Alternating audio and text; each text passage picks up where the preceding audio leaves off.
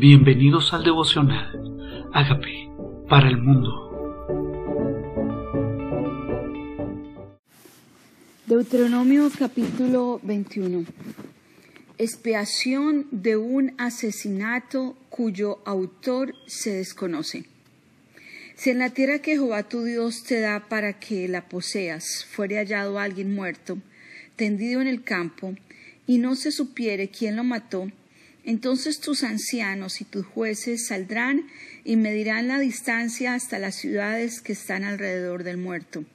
Y los ancianos de la ciudad más cercana del lugar donde fuere hallado el muerto tomarán de las vacas una becerra que no haya trabajado, que no haya llevado yugo, y los ancianos de aquella ciudad traerán la becerra a un valle escabroso que nunca haya sido arado ni sembrado, y quebrarán la cerviz de la becerra en el valle. Entonces vendrán los sacerdotes hijos de Leví, porque a ellos escogió Jehová tu Dios para que le sirvan y para bendecir en el nombre de Jehová, y por la palabra de ellos se decidirá toda disputa y toda ofensa. Y todos los ancianos de la ciudad más cercana al lugar donde fuere hallado el muerto llevarán lavarán sus manos sobre la becerra cuya cerviz fuere quebrada en el valle, y protestarán y dirán Nuestras manos no han derramado esta sangre, ni nuestros ojos lo han visto. Perdona a tu pueblo Israel, al cual redimiste, oh Jehová, y no culpes de sangre inocente a tu pueblo Israel. Estas leyes eran leyes que hasta el sol de hoy, cuando se encuentra un muerto que no han encontrado quién lo mató, existen leyes no exactas como aparecen en este pasaje, pero Jesucristo que nuestro Cordero es el reemplazo del pecado, es el reemplazo del asesino, es el reemplazo del que cometió un delito. Y así como la becerra reemplazaba el muerto y se ofrecía en expiación por el pecado que se cometió, por la sangre que se derramó, entonces se hacía ofrenda a través de la becerra y se entregaba al Señor y se declaraba inocente al pueblo por la muerte de un animal que reemplazaba este muerto. Así el Señor Jesucristo es el reemplazo del pecado. Él murió en nuestro lugar y por eso se llama el chivo expiatorio hasta hoy, el cordero que quita el pecado del mundo. Y cuando se lavan las manos en señal de esto no es mi responsabilidad, fue exactamente lo que ocurrió cuando murió Jesucristo en la cruz y Pilato se lava las manos. Era una tradición diciendo esta no es mi responsabilidad. No soy culpable de esta sangre inocente. Y esto hasta el sol de hoy, en la época de Jesús, esa sangre y, esa, y ese perdón es otorgado y esa responsabilidad es quitada a través del lavamiento de las manos. Y hoy es quitado a través del sacrificio que ya fue pagado por nosotros en la cruz. Las leyes humanas se cumplen y una vez se descubre el autor de esa muerte debe pagar por él. Pero mientras se desconocía está la ley que los mismos sacerdotes y levitas, que según aclaran este mismo pasaje, su responsabilidad era servirle al Señor y bendecir al pueblo. Entonces estos levitas, dedicados a las cosas santas por designio de Dios, eran los que discernían y establecían entre lo correcto y lo no correcto, entre lo limpio y lo no limpio, el sacerdote y los levitas de aquella población.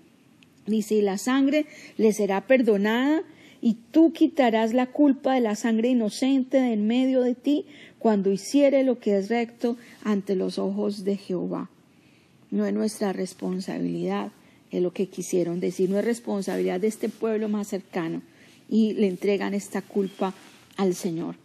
Ahora, diversas leyes, cuando salieres a la guerra contra tus enemigos, y Jehová tu Dios les los entregare en tu mano, y tomares de ellos cautivos, y vieres de entre los cautivos alguna mujer hermosa, y la codiciares, y la tomare para ti por mujer, la meterás en tu casa, y ella rapará su cabeza y cortará sus uñas, y se quitará el vestido de su cautiverio, y se quedará en tu casa, y llorará su padre y su madre un mes entero, y después podrá llegarte a ella tú, y será su marido, y ella será tu mujer.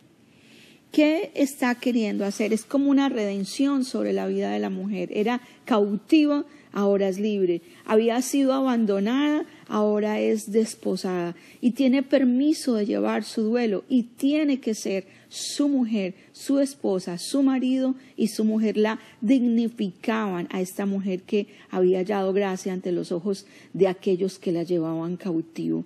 Este es el proceso que se hacía con mujeres que se llamaban cautivas, las cuales hubieran agradado ante los ojos de ellos. Cada una de estas leyes, que parecen leyes, detalles que de pronto hoy no nos interesarían, pero nos enseñan a discernir entre lo que le agrada a Dios y lo que no le agrada a Dios. Es, permitido hacer duelos y esta mujer era dignificada. No se venía a ella o no se, no se llegaba a ella si no era primero su mujer él era su marido. Dice, y si no te agradare, la dejarás en libertad, no la venderás por dinero, ni la tratarás como esclava por cuanto la humillaste. Ella quedó libre, ella queda libre. Dice, si un hombre tuviere dos mujeres, la una amada y la otra aborrecida, y la amada y la aborrecida le hubieran dado hijos, el hijo primogénito fuera de la aborrecida, el día que hiciere heredar a sus hijos lo que tuviere, no podrá dar el derecho de primogenitura al hijo de la amada, con preferencia al hijo de la aborrecida, que es primogénito, mas el hijo de la aborrecida reconocerá como primogénito para darle el doble de lo que correspondiere a cada uno de los demás, porque él es el principio de su vigor y suyo es el derecho de la primogenitura. Obviamente hablamos del Antiguo Testamento, antes de que existiera que solo el hombre de Dios debería ser marido de una sola mujer se acostumbraba que podía tener más de una mujer, pero Dios dignifica el matrimonio, no permitiendo que esto suceda. Dice que el hombre de Dios debe ser marido de una sola mujer. Y aquí explica la ley del primogénito. Este primogénito se le da el doble, el doble de lo que le corresponde a los demás. Era el, el principio de vigor, era el que abriera matriz y era el primogénito. Y este hijo, no importa la relación de los padres, es un hijo bendecido, es el primogénito, es el hijo de que hereda.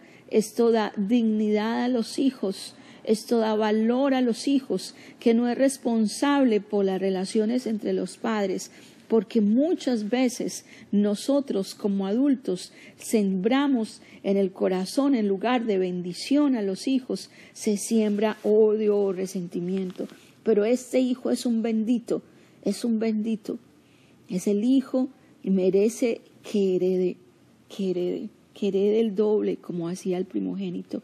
Y este primogénito, si tienes hijos primogénitos, bendícelos, bendícelos, es el principio de tu vigor, el, el primogénitos es lo que se le ofrecía al Señor, la primicia, lo primero, era honrado, era dedicado al Señor.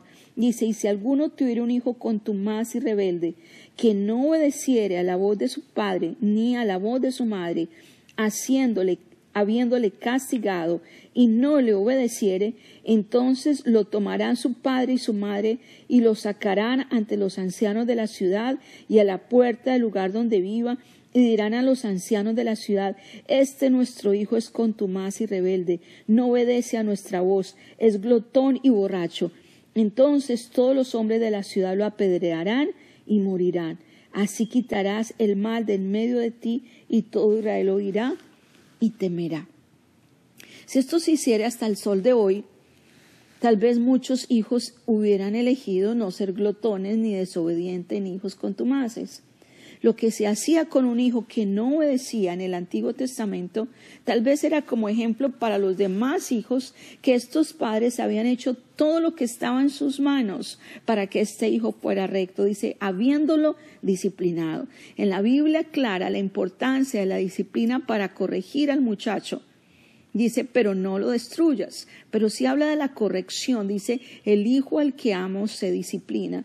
O sea, que habiéndolo disciplinado, habiéndolo formado, habiéndolo enseñado, habiendo sido un hijo bien criado, estaban entregándolo a responsabilidad de las autoridades.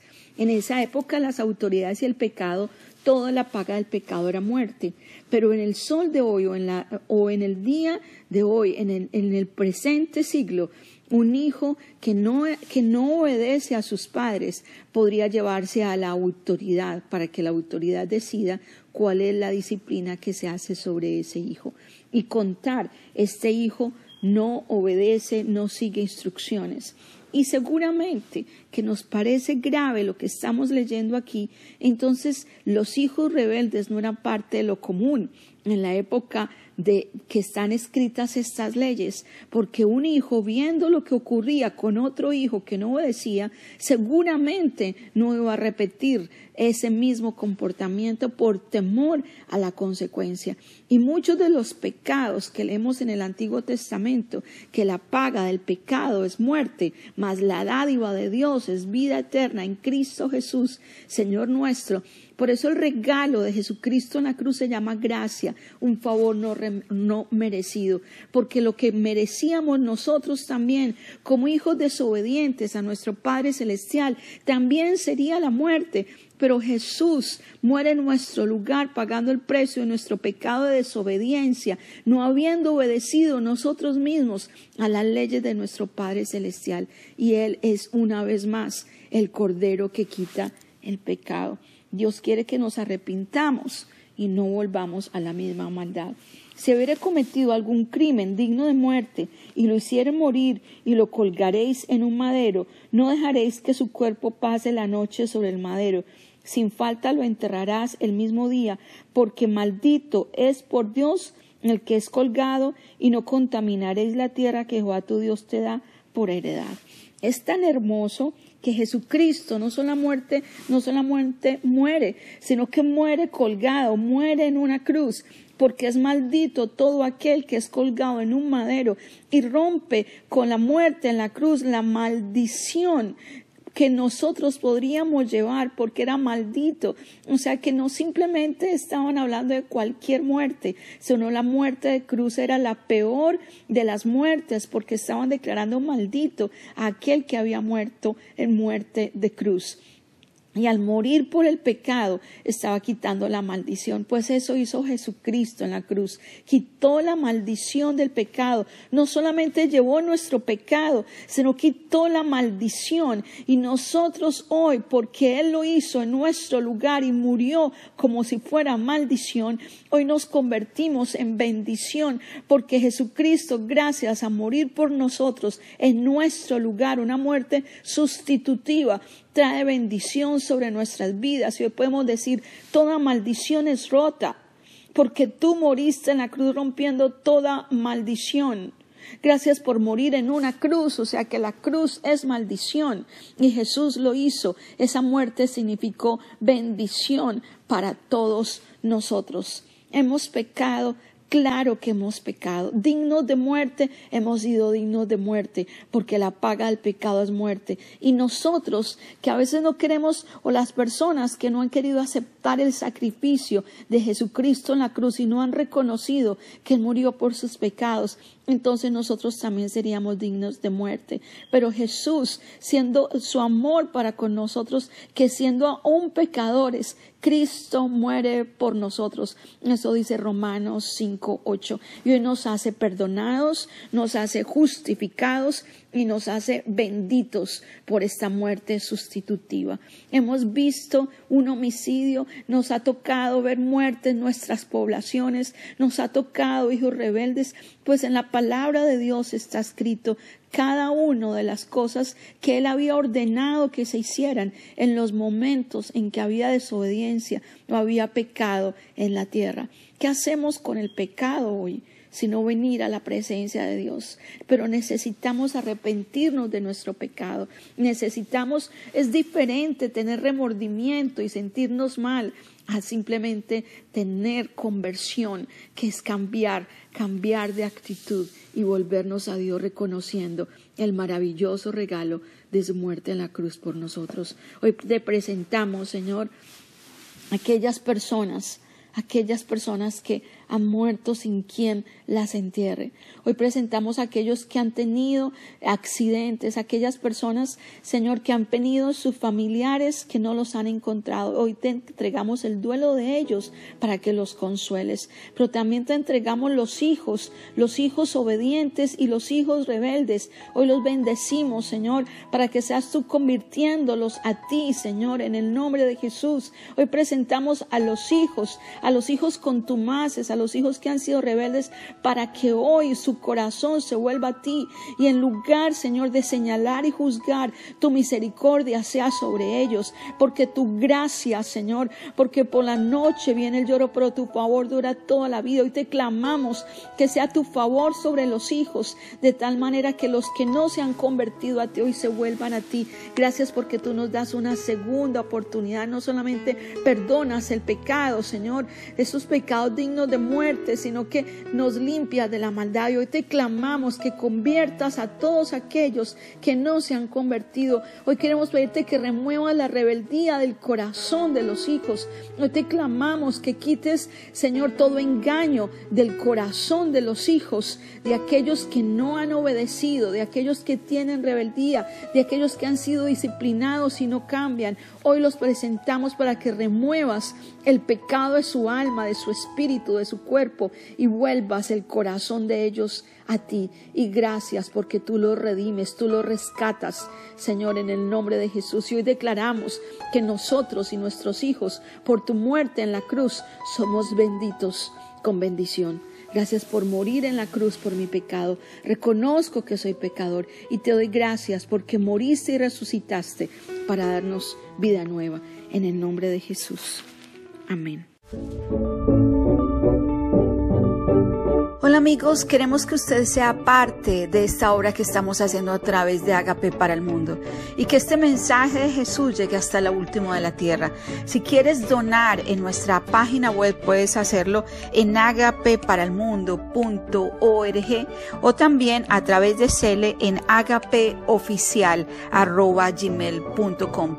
Dios bendiga tu generosidad.